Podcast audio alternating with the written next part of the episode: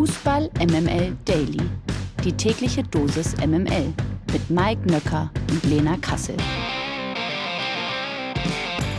Es ist Dienstag, der 18. April. Hier ist MML Daily. Hier spricht Lena Kassel und ich begrüße jetzt den, ich würde sagen, den Carlo Ancelotti von Fußball MML Daily. Es ist Mike Nöcker. Guten Morgen. Find, äh, äh, äh? Findest du Carlo Ancelotti nicht ein bisschen alt? Nee, ich finde ihn primär ziemlich cool.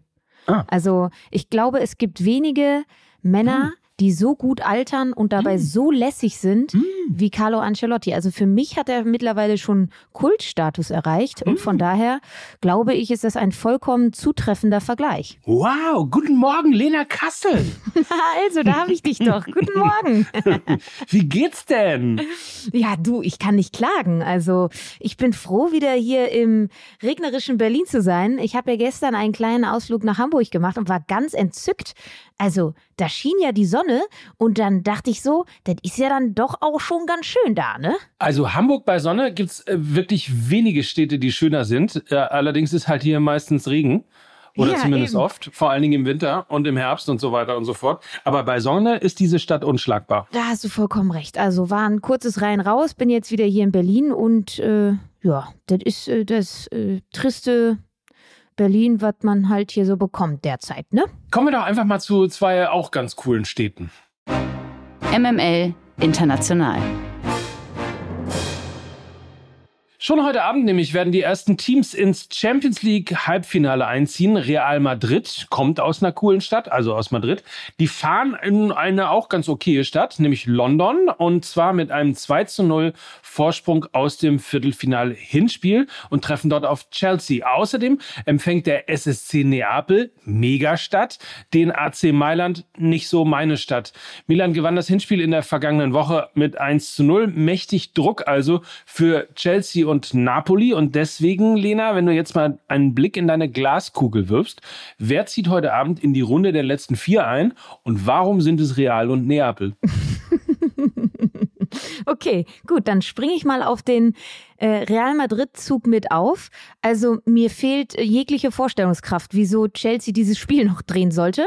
Äh, das Hinspiel, wie gesagt, mit 2 zu 0 war eine ganz klare Angelegenheit von Real Madrid und Chelsea ist momentan eigentlich ganz weit entfernt davon, in einem Spiel überhaupt zwei Tore zu schießen, geschweige denn drei, wenn sie ohne Verlängerung auskommen wollen. Ähm, Mannschaft und, und auch wenn man ohne Harvard spielt, ne? Dann auch. So, dann wird's genau auch richtig. Äh, die Mannschaft ist natürlich extrem verunsichert. Am Wochenende schon wieder verloren mit 2 zu 1 gegen Brighton. Der neue Impuls mit Frank Lampert ähm, ist dann auch schon wieder komplett verpufft. Drei Spiele, drei Niederlagen und ähm, dazu auch drei Grundformationen. Also nach einem 4-3-3 gegen die Wolves wechselte er auf ein 3-5-2 in Madrid und jetzt gab es gegen Brighton ein 4-2-3-1. Das ist für eine ohnehin verunsicherte Mannschaft natürlich der absolute Todesstoß. Ähm, sie können jetzt zu Hause gegen Real nur auf ein frühes Tor hoffen und dann irgendwie darauf bauen, dass Fans und Stadion da sind und viel läuferische Arbeit, äh, die dazu dann irgendwie Real Madrid in den Würgegriff zwingt. Also ich frage mich nur, wer das auf dem Platz initiieren soll. Und so langsam frage ich mich auch, wer das neben dem Platz tun soll. es würde wirklich schon einer Sensation gleichen, wenn Real Madrid sich den Einzug ins Halbfinale noch nehmen lassen würde. So, und äh, dann müssen wir aber auch noch über ne Neapel reden, ne? Auf jeden Fall. Also Neapels weiterkommen ähm, kann ich auch nur zustimmend nicken, weil Ossiman ja am Wochenende beim 0 zu 0 gegen Hellas Verona wieder am Start war. Er dürfte also auch heute Abend wieder fit sein und damit haben die Neapolitaner das Puzzlestück, was ihnen im Hinspiel noch gefehlt hat, wo sie ja auch viel Dominanz hatten, aber eben keine klare Torchancen. Ähm, das sieht mit Victor Ossiman natürlich ganz anders aus. Das ist ihr X-Faktor, der diese Mannschaft so besonders macht. Dazu spielen sie zu Hause. Also ich glaube, Milan hat es verpasst, im Hinspiel für klarere Verhältnisse zu sorgen. Da war die Chance riesengroß. Jetzt glaube ich, dass Neapel wieder mit voller Mannstärke Mailand wehtun kann. So, und ich weiß schon wieder, dass ich äh, irgendwie möglicherweise auf zwei Fernsehern gucken muss, denn ähm, es gibt hier Real-Supporter in der Familie, die wollen sicherlich Chelsea gegen Real bei Prime Video gucken. Ich hab Bock auf Milan gegen Napoli und das wiederum gibt's auf The Zone. Anpfiff ist jeweils um 21 Uhr die MML Gerüchteküche. Und wenn wir gerade schon bei Victor Osimhen waren, dann machen wir doch mit ihm direkt weiter. Er möchte mit Neapel heute Abend ins Champions League Halbfinale einziehen, ist ja klar, und seine fantastische Saison weiter krönen. Der Nigerianer gilt ja längst als heißer Transferkandidat im kommenden Sommer. Auch der FC Bayern soll ein Auge auf den früheren Profi des VfL Wolfsburg geworfen haben. Offenbar geht die Tendenz bei Osimhen aber nicht in Richtung Bundesliga. Dem Kicker zufolge soll Osimhen eher zu einem Wechsel nach England tendieren. Zitat, schon damals war die Premier League sein großes Ziel. Das sagte Martin Schmidt dem Magazin am Montag. Der aktuelle Sportdirektor des FSV Mainz 05 trainierte den VfL Wolfsburg, als Osimhen dort äh, von Januar 2017 bis August 2018 spielte. Allerdings schürte Osimhen angeblich selbst Zweifel, den SSC Neapel in diesem Jahr überhaupt verlassen zu wollen. Ich bin schon in einem der größten Vereine und ich könnte nicht mehr wollen, das sagte er gegenüber der Manchester Evening News. Neben einigen Premier League Rivalen hat nämlich auch Manchester United Interesse an dem Torjäger. Und jetzt natürlich an dich die Frage, Bayern, Premier League oder doch ein Verbleib in Neapel? Was sollte Osimhen deiner Meinung nach tun? Also ich würde dem Jungen aus meinem fußballerischen Herzen raten, in Neapel zu bleiben, ist ja klar. Also er hat da doch alles, was er braucht. Ne? Die Stadt liegt ihm zu Füßen, geiles Wetter, Meer, einen kongenialen Partner mit Quaraschkelia, vermutlich den Gewinn der Meisterschaft, dadurch dann nächstes Jahr sowieso auch wieder Champions League und so weiter und so fort. Also soll er doch einfach da bleiben. Das Geschäft Fußball, ähm, das funktioniert aber leider ja anders, das wissen wir alle. Das große Geld liegt auch woanders. Werden die Logiken des Geschäfts nicht außer Kraft gesetzt, wird es vermutlich die Premier League werden. Also kann mir derzeit nicht vorstellen, wieso er überhaupt zu Bayern München wechseln sollte. Er kann sich vermutlich nämlich äh, ohnehin jeden Club aussuchen, weil er aktuell einer der heißesten Stürmer auf dem Markt ist. Äh, Bayern liefert jetzt nicht unbedingt so viele Argumente, dass er dorthin gehen sollte. Schlechte Erfahrungen in Deutschland hat er ja auch noch gemacht mit dem VfL Wolfsburg und die Premier League eben nach wie vor die beste Liga der Welt, wo er sicherlich auch am meisten Geld verdienen würde. Ich vermute, es wird entweder Chelsea oder eben Manchester United werden. Hängt auch davon ab, ob Chelsea Romelu Lukaku nachhaltig an Inter Mailand abtreten kann. Ich würde ihm aber ohnehin eher zu Manchester United raten. Äh, sie sind äh, ja sowieso auf der Suche nach einem treffsicheren und verlässlichen Neuner. Das ist weder Wout Wechhaus, das ist auch nicht Anthony Martial. Dazu ist er ein wesentlich ruhigeres Umfeld als bei Chelsea und Manchester United spielt unter Erik Ten Haag die gleiche Grundformation wie bei Neapel, also ein 4-3-3, das ähm, kommt den Stärken von Osimhen sehr zugute. Und von daher glaube ich, würde Manchester United, wenn er denn Neapel verlassen sollte, am meisten Sinn machen. Ich bin übrigens bei dir, ne? weil ich auch das Gefühl habe, letztlich, ähm, er ist bei Charleroi in Belgien nicht richtig glücklich gewesen, bei Wolfsburg auch nicht so richtig. Dann äh, kam ja der OSC Lille, auch da war nicht so irgendwie von ihm zu hören. Und jetzt hat er irgendwie so gefühlt seine fußballerische Heimat gefunden. Ja, wäre schön, ne? Es wäre ja. schön, wenn vielleicht auch einfach mal er damit ein Statement setzt. Er ist die heißeste Ware gerade auf dem Transfermarkt und er sagt, hey, ihr könnt mich alle mal. Ich bleib hier in Neapel, esse meine Pasta und hab ein glückliches Leben. Kommen wir jetzt zum Gegenteil von heißester Ware auf dem Transfermarkt. Der Kommentar der Woche. Was lachst denn da? Das war sehr gemein. naja, also der Kommentar der Woche auf jeden Fall. Der kommt in diesem Fall von Lothar Matthäus. Er rät Borussia Dortmund nämlich zu einer Trennung von Kapitän Marco Reus. Zitat, Reus wird auch nicht besser, die Verletzungen werden weiterhin bleiben und er wird natürlich älter. Wenn man Marco Reus nicht mehr hundertprozentig vertraut, dann sollte man eine vernünftige Lösung finden, die für beide Seiten gut ist. So Matthäus bei Sky. Reus sei jetzt schon nicht mehr unantastbarer Stammspieler als Kapitän. Zur Erinnerung, der Vertrag von Reus läuft am Saisonende aus. Zuletzt hatten mehrere Medien berichtet, dass der 33-Jährige um ein Jahr verlängern werde. Dafür müsse er aber starke finanzielle Einbußen hinnehmen. Künftig soll er nur noch 7 Millionen Euro statt 12 Millionen Euro als Festgehalt verdienen. Sein Berater allerdings dementierte jedoch eine Einigung mit dem BVB. Lena, die Frage äh, gebe ich weiter an dich. Sollte der BVB mit oder ohne Reus in die kommende Saison gehen? Ja, es bisschen schwierig. Ich habe auch versucht, mich von diesem Spiel am Samstag loszulösen, was diese Bewertung von Marco Reus anging. Da hat er natürlich keine nicht einfach, Figur. Ne? Es ist nicht einfach. Er hat natürlich keine gute Figur gemacht.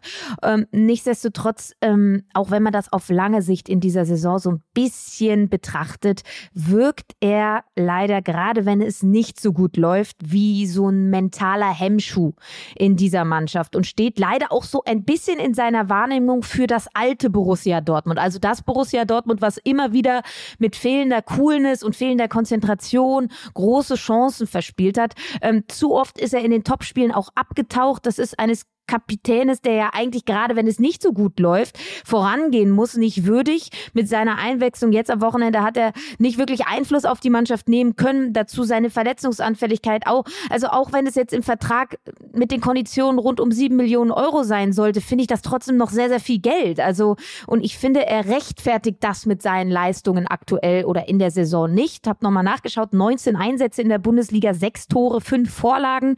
Das ist äh, dürftig. Ich würde so sogar so weit gehen, dass der BVB auch durch die Loslösung von Mats Hummels und auch durch die Loslösung von Marco Reus endlich die Chance hätte, eine neue Hierarchie und damit vielleicht auch eine neue Charakteristik in der Mannschaft zu etablieren. Und das ist, wenn wir jetzt mal auf die Topspiele in dieser Saison schauen, wo sie überall nicht präsent waren, äh, bitter nötig. Ja, also ich sehe in Summe mehr Risiken also, dass man einen Umbruch verschläft, eine ungute Hierarchie in der Mannschaft hat, vielleicht auch eine Unzufriedenheit, wenn Marco Reus in der neuen Saison dann nicht so viel spielen sollte, als Chancen in einer Verlängerung von Marco Reus. Also mir fehlt da die grundsätzliche Überzeugung, dass er jetzt nochmal eine Saison der Mannschaft auf Top-Niveau helfen kann. Äh, da gibt es zu viele Spieler auf seinen Positionen, die konstantere und bessere Leistungen abrufen und eben nicht mehrere Millionen Euro Gehalt kosten. Also wenn ich das für und wieder so ein bisschen abwäge, bin ich eher bei nicht verlängern. Ja, ich bin also bei aller Sympathie für Marco Reus, die ich wirklich habe, weil ich ihn einen fantastischen Spieler finde. Ähm, wenn man es so ein bisschen vergleicht, auch äh, mit der letzten und vorletzten Saison, er war immer derjenige, der das 1 zu 0 gemacht hat. Kannst du dich dran erinnern? Er ja. war immer der, ja. auf den man sich verlassen konnte, selbst wenn es mal nicht so gut lief, dann war er der, der Knoten zum Platzen hat bringen lassen. Und das ist insbesondere in dieser Saison eine Eigenschaft gewesen, die doch schon arg zu vermissen ist. Aber das muss mal gesagt werden. Das ist immer wieder das gleiche, Woche für Woche. Und so gravieren wie heute habe ich in 15 Jahren Karriere noch nicht erlebt. Gewinner des Tages. Das ist Rani Kedira. Wie Union Berlin nämlich gestern mitteilte, wurde der Vertrag mit Kedira über den Sommer hinaus verlängert. Über die Laufzeit des neuen Kontraktes machte Union wie üblich keine Angaben. Kedira war 2021 vom FC Augsburg nach Berlin gewechselt und wurde dort direkt Stammspieler und schließlich Vizekapitän. In der abgelaufenen Spielzeit hatte sich Rani Kedira mit Union für die Europa League qualifiziert. Aktuell spielt er mit dem Team sogar um die Teilnahme an der Champions League. Die Verlängerung also, ich würde mal sagen, für alle Parteien die logische Konsequenz, oder? Absoluter Führungsspieler. Also übernimmt so ein bisschen die Rolle vom abgewanderten Grisha Prömel oder auch von Robert Andrich, der davor die Saison gegangen ist. Also extrem wichtig für die Ordnung und defensive Stabilität. Ein sehr erfahrener Spieler und auch maßgeblich daran beteiligt, dass Union Berlin in dieser Saison noch nie schlechter als Platz 4 war. Ne? Also man mag es kaum glauben, aber es ist tatsächlich so. Es steht symbolisch auch für die Handschrift von Urs Fischer und damit äh, die Verlängerung absolut keine Überraschung auch. Also äh, die logische Konsequenz. Ich weine immer, wenn ich sowas lese dass sie sich für die Champions League qualifizieren. Die sind ein Jahr später als der FC St. Pauli in die zweite Liga aufgestiegen. Ja, jetzt habt, jetzt habt doch mal Geduld, ja. Es ist ja jetzt am Freitag Stadtderby, da könnt ihr halt, ne? Ja. Du weißt ja, ihr habt's ja, ja alle, du, ihr habt's ja. ja. in der eigenen Hand, ja. So ein klitzekleines bisschen, aber wirklich ein Fisselchen ähm, durfte ich natürlich darüber reden, äh, über die zweite Liga. Die neue Folge Fußball MML heißt Dumm und Dünner. Und Du darfst raten, worum geht's? Ich schätze mal, es äh, geht um Borussia Dortmund, weil dumm. Ja. Und es geht um dünner, dünnerer Kader oder Nein. dünnerer oder dünnerer dünnerer Thomas Tuchel, wenn Bayern jetzt so, auch noch vor allen Dingen sowieso, vor allen Dingen ja sowieso dünn wegen dem ganzen Veganen und der und und so, ne? Also wir reden ja. natürlich von Vorurteilen, die werden natürlich wieder 1a gepflegt hier. Wie viele in der letzten oder nach der letzten Ausgabe gesagt haben, Bayern Hass Podcast. Dabei war das einfach nur Kritik, die wir geäußert haben. Das ist man offensichtlich nicht mehr so richtig gewohnt. Ähm, aber nichtsdestotrotz, äh, natürlich mussten wir uns, also sagen wir mal so, eigentlich wollten wir ja und der FC Bayern hat ja auch die Vorlage gegeben. Einfach, äh, ich meine, wenn wir schon für Bayern Hass kritisiert werden, dann hauen wir natürlich nochmal drauf. Und long came Borussia Dortmund und die 97. Minute. Insofern hatten wir gar nicht so viel zu meckern. Also haben wir uns Borussia Dortmund vorgenommen. Aber richtig. So, das gibt's also in der neuen Folge Fußball MML. Dumm und dünner. Hört sie euch an und wir hören uns dann morgen wieder. Wir sprechen über die Champions League. Wir blicken auf die anstehenden Champions League Partien und so weiter und so fort. Könnt ihr euch Das wird drauf geil. Und jetzt ähm, entlassen wir euch in einen möglichst feinen Tag. Macht's euch schön. Und das waren für euch heute Lena Kassel.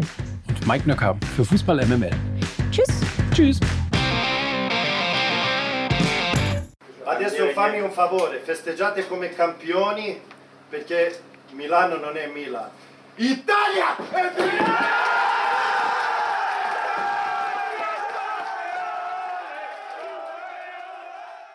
Dieser Podcast wird produziert von Podstars bei OMR.